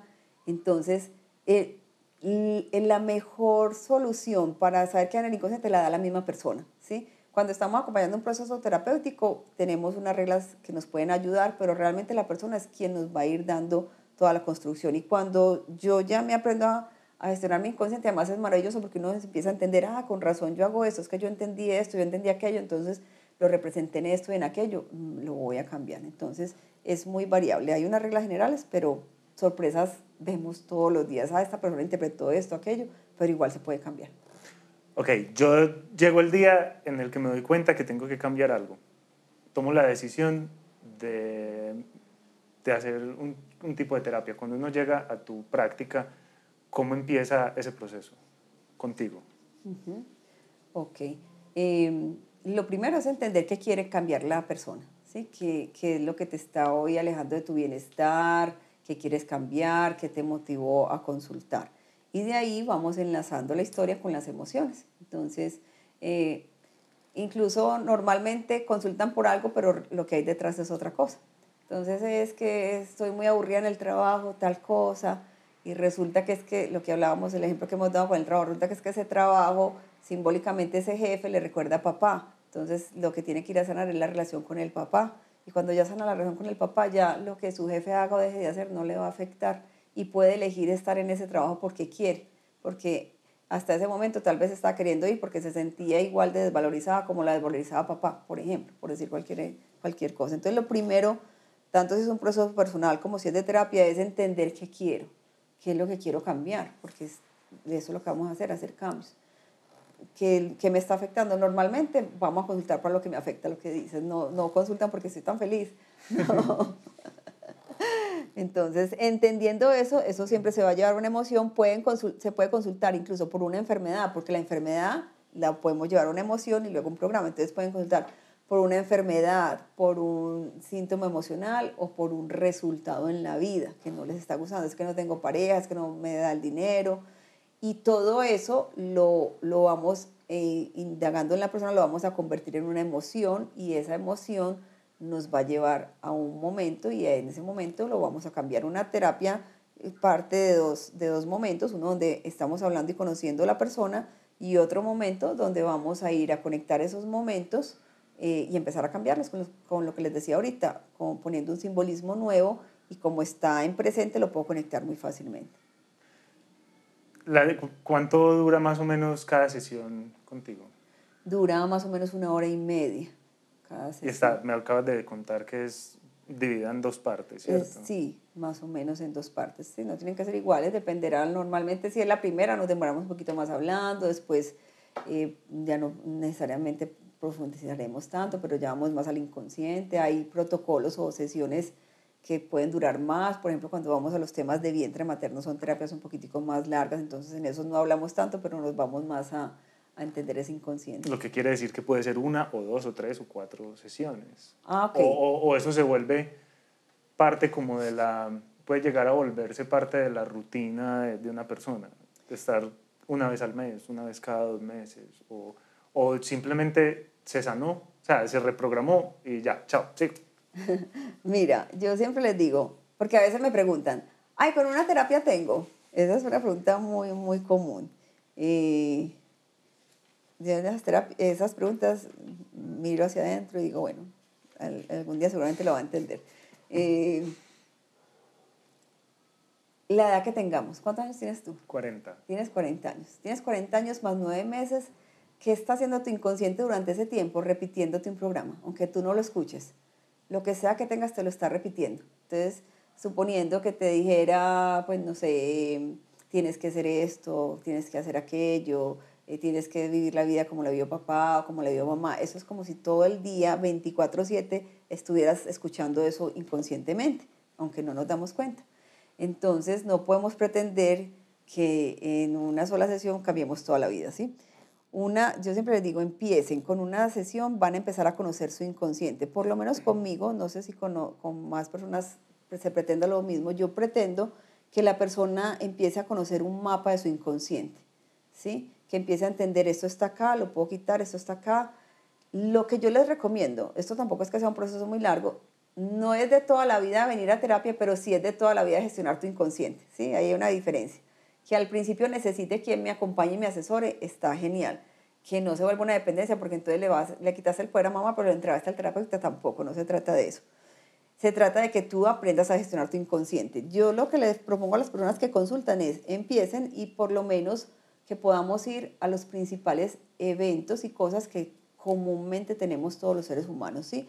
Normalmente tenemos unas programaciones que cogimos de mamá, unas que cogimos de papá, o sea, cómo, cómo me relacioné con mamá, cómo me relacioné con papá, cómo está ese niño interno, que ese niño interno es como la representación de ese inconsciente, y cómo fue la etapa intrauterina. La etapa intrauterina comprende la fecundación, comprende tres momentos, fecundación, gestación y nacimiento. De hecho, esa es la etapa más importante porque el 70% del inconsciente se toma ahí. Entonces, que se puedan explorar mínimamente esas, esas tres, perdón, esos, esos eventos que, les mencioné ahí, los de intrauterina más los otros, te da un mapa muy claro de qué hay en ti para que puedas empezar a cambiar.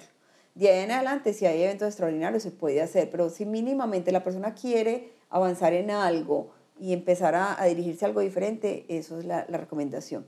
No es una varita mágica, siempre le digo a la gente, mire, si usted quiere una varita mágica, este no es el lugar esto es una toma de conciencia de cómo funcionamos, que aprendamos a, gestionarnos, que dejemos de creer que lo que me pasa es de malas, no, lo que me pasa es por lo que hay mi inconsciente. Entonces, esto es de aquí en adelante aprender a cómo, cómo soy y cómo soy y empoderarme de eso y gestionarlo. Entonces, em, más que un resultado que se tiene, obviamente, es un, un, proceso de aprendizaje para que la persona se siga gestionando, ¿sí?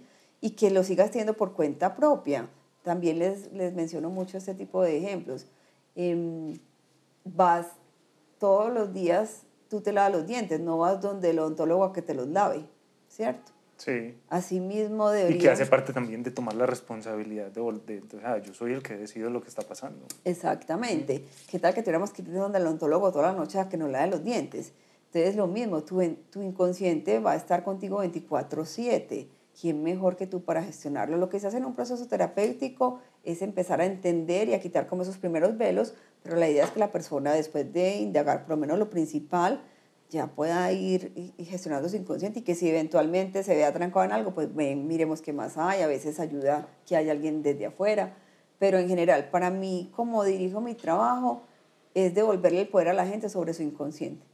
O sea, que le quitemos el miedo al inconsciente, que además también nos metieron ese miedo. No vaya al inconsciente. Ah, no, hay gente que le da mucho miedo, porque no, le da, miedo de lo que se vaya a encontrar. Yo, era una de esas. Entonces, como, no, yo que voy por allá. No, no, no, no, a mí déjeme tranquilo, que yo no quiero saber cuáles son mis, mis fantasmas, ni mis monstruos, ni nada. Yo era una de esas y yo decía, no, qué horror, qué tal, me, pánico me daba. Y, y, ¿Y cómo viviste eso la primera vez?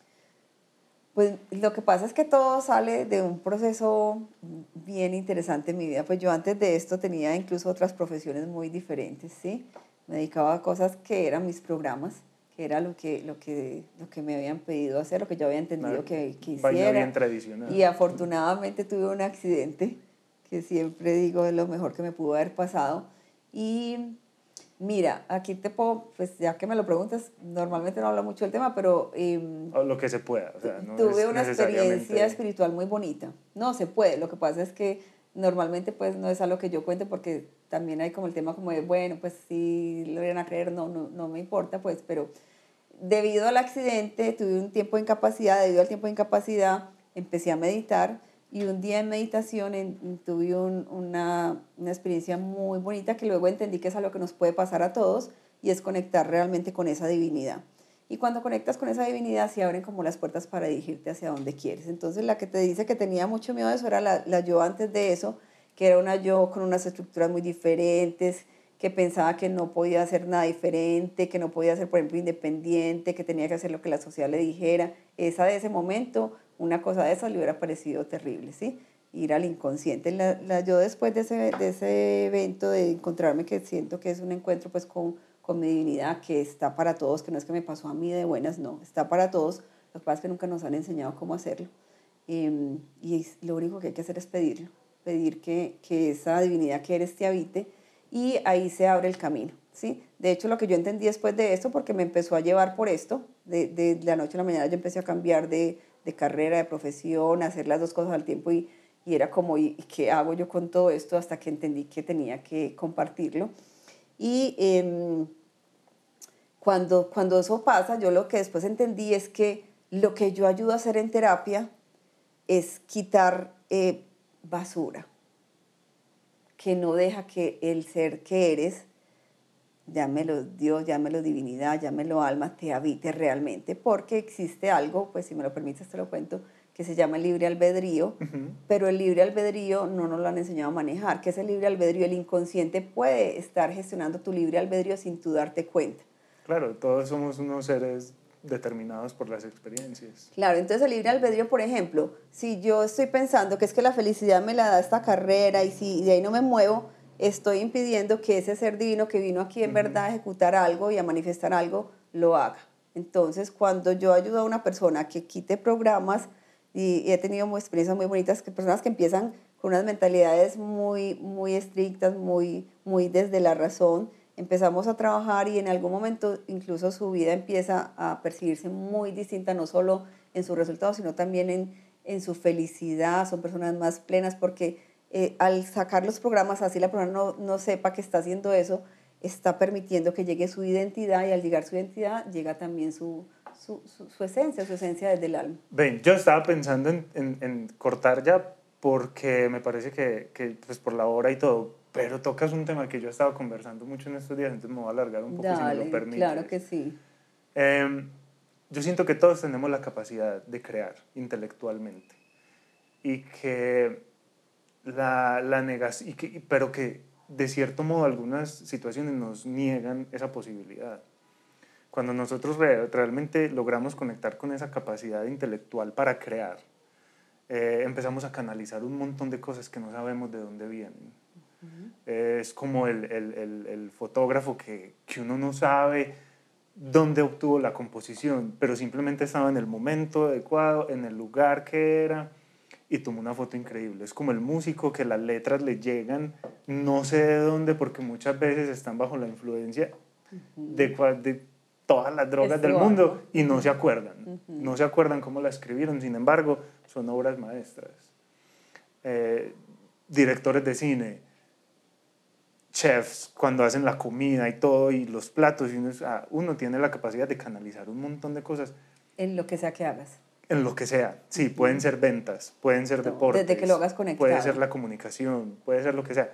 Yo lo comparo mucho con, con los artistas de rap, cuando empiezan a improvisar que yo los miro y yo sí, pero ¿cómo hacen? ¿Con qué se conectan? Que empiezan a soltar un montón de cosas.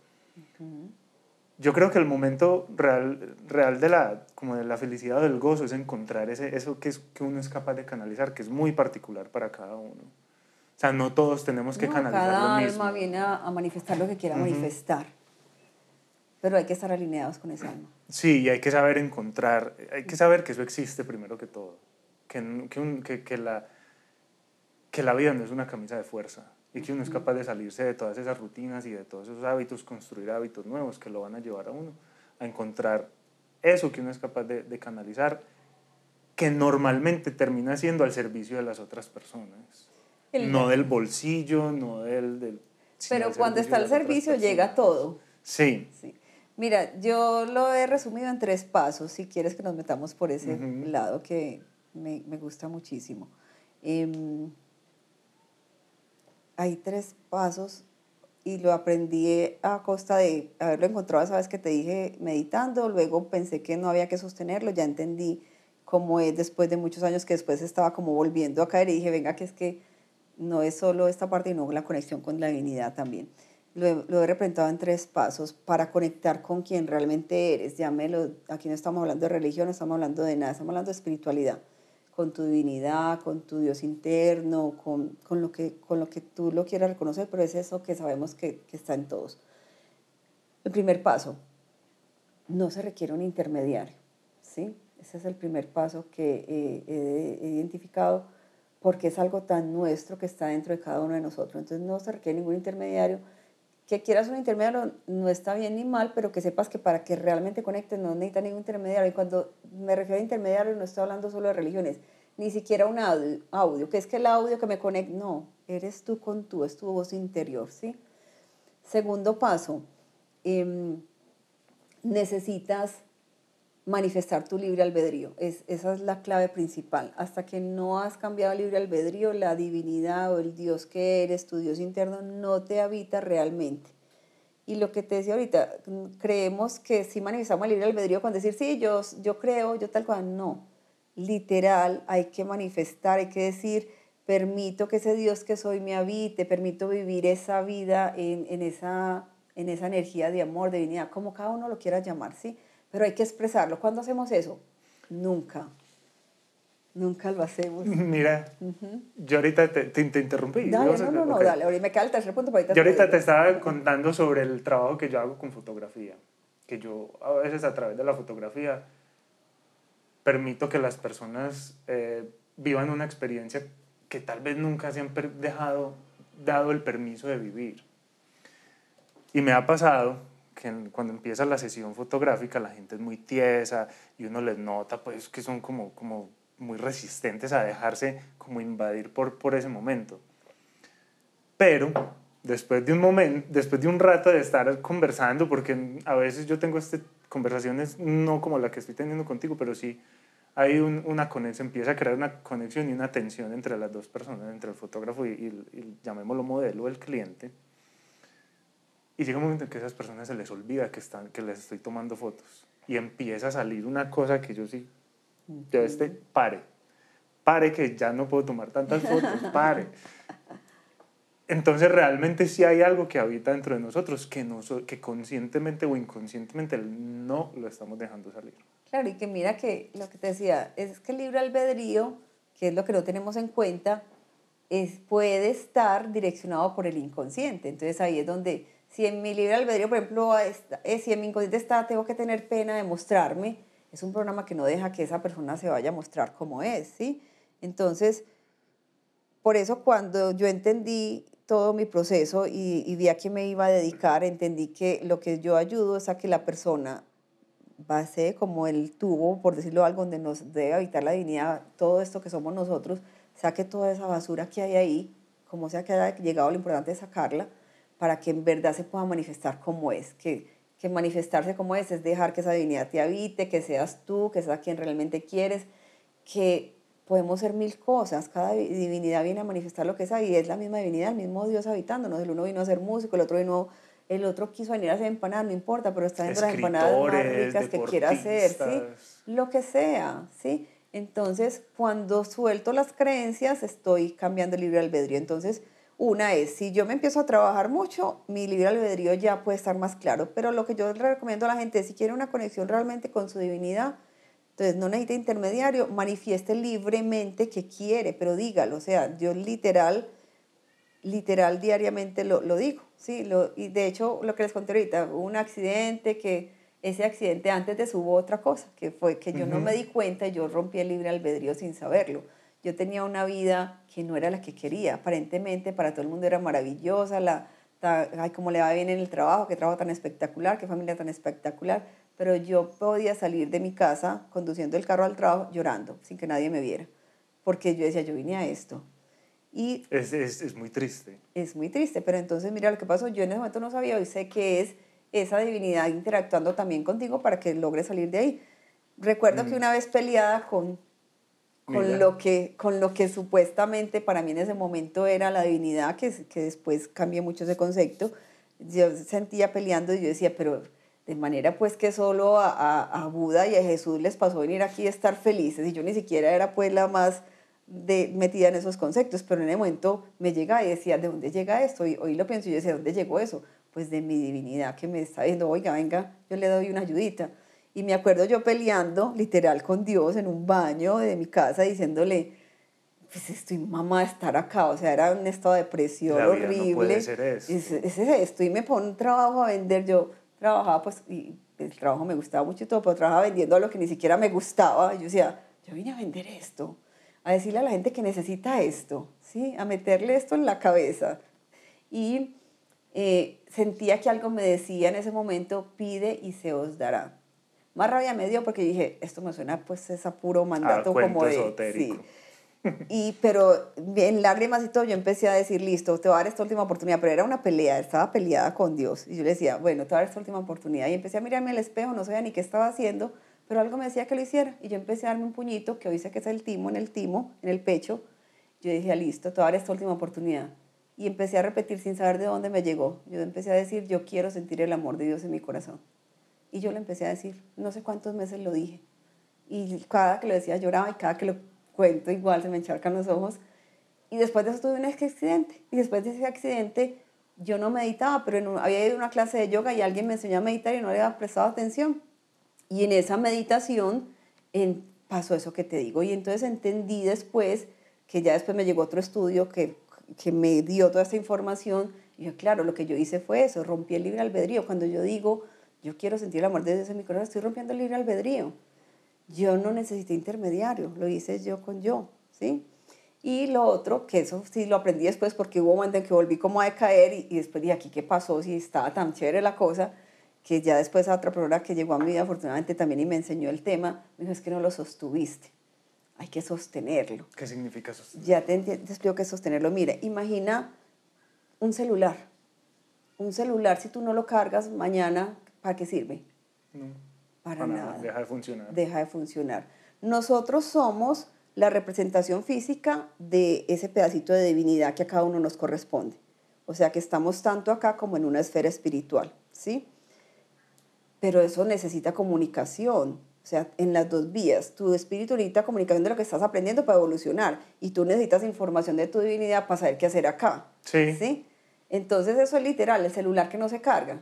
Entonces, darle continuidad es eso. Todos los días conéctate con tu divinidad, así sea un momentico, porque necesitas intercambiar esa energía y necesitas fortalecer todo eso que, que, que vienes a hacer. Y, y, y eres tú en tu, en tu esfera espiritual quien sabe eso. Entonces, todos los días, a mí me funciona mucho, sé que cada persona tiene su metodología, pero si a mí me preguntan conectarme en meditación o en contemplación, hay gente que lo puede hacer con la música, en silencio, como quiera, cada uno tendrá su método, con esa divinidad que eres. ¿Sí? Primero rompiendo ese libre albedrío, todos los días manifestarlo. Me permito eh, sentir que esa divinidad que, que soy, ese Dios que me habita, en verdad vive en mí, vivamos esta experiencia juntos. Y empezar a, a, a tener algún decreto, ¿sí? algún decreto que te vaya poniendo tu mente un poquito en blanco y te llegue información. Sí, a mí me gusta mucho usar los decretos que usan adelante el yo soy, ¿sí? porque he sentido que esa es la metodología que me conecta. Entonces, cualquier cosa que yo quiera manifestar, yo soy la tranquilidad en mi vida, por ejemplo. Entonces empiezo a activar eso en mí. Y empieza a haber un estado en que empiezas a ser más perceptivo. Yo no les voy a decir que es que, ay, es que yo escucho una voz. No, no, yo no escucho ninguna voz. Pero, es, pero entra uno como en un estado en que empiezas a entender como por dónde es, como por dónde no es, a tener intuición, pero debe sostenerse. Entonces, para mí, esa es la clave, pues si ya vamos a llegar a este tema de, de cómo hacerlo tú no necesitas intermediario, tú mismo lo puedes hacer, pero debes hacerlo diariamente, hay que sostenerlo. Es es que tiene es que ser eres, continuo es que para tú que no eres, tú no eres un cuerpo acá, eres realmente una representación física de, de esa parte espiritual. Y al, final, y al final nuestra vida es el resultado de nuestros hábitos y si lo volvemos un hábito eso se va a incorporar en todos los aspectos de la vida. Total. Y hacerlo muy diferente como nos enseñaron. Es que nos enseñaron desde la víctima, desde el pedir, desde "Es que usted no me escucha. No. Es desde el venga, que aquí estamos Desde el haciendo trabajo, algo desde la juntos. responsabilidad, desde pararse de la cama y hacerlo con ganas y de Claro. verdad con, con, con la intención de, de cambiar. Es que Claro. es, es muy fácil. Es que yo soy así. A mí nadie me va a cambiar porque yo soy así. Usted ya decidió ser así. Pero mañana usted se puede levantar y decidir ser otra cosa, completamente diferente y trabajar en ello. Claro. Y que cuando hables con tu divinidad te sientas parte de tu divinidad, no que sientas que no te está escuchando, que te estás pidiendo, no, es que eres, somos el mismo equipo y me permito, esa divinidad sabe a qué vino, me permito dejarme guiar. Es un dejarme guiar, lo que tú decías, ¿cómo hacen? Lo que tú me dices del rapero, del, del cantante, eso es lo mismo que yo siento en terapia. Yo llegué y me dice, ¿cómo, ¿cómo hice para llegar ¿De a dónde esto? llega esto? Es ¿De dónde porque nos permitimos conectarnos y saber que es, es ese, ese divinidad que todos somos y que es que no le pasó a fulanita por de buena, está al alcance de todos. Y en la medida que nos conectamos, lo que sea que queramos manifestar acá, lo que te decía ahorita, desde, desde cocinar o desde música o desde política, pero si lo hago conectado, pues va a ser en, en más armonía para todos. Ok, Ale, para terminar, ¿la gente cómo te puede encontrar? Me pueden encontrar en, en mis redes, en mi página web es www.alepterapeuta.com. Alep es A-L... A-L-E-P-H, terapeuta. En Instagram, Alep, A-L-E-P-H-terapeuta, en Instagram. Y en mi página web también em, tengo algunas cositas en YouTube, pero principalmente en mi página web o en Instagram. Ok, fue una conversación maravillosa. Muchas gracias por la invitación a tu hogar, a tu consultorio, por estar aquí. Espero volver a hablar en el futuro contigo de otros temas que nos interesen en común y una feliz noche. Claro que sí. Muchas gracias, Daniel, a ti también por estar acá. Chao. Chao.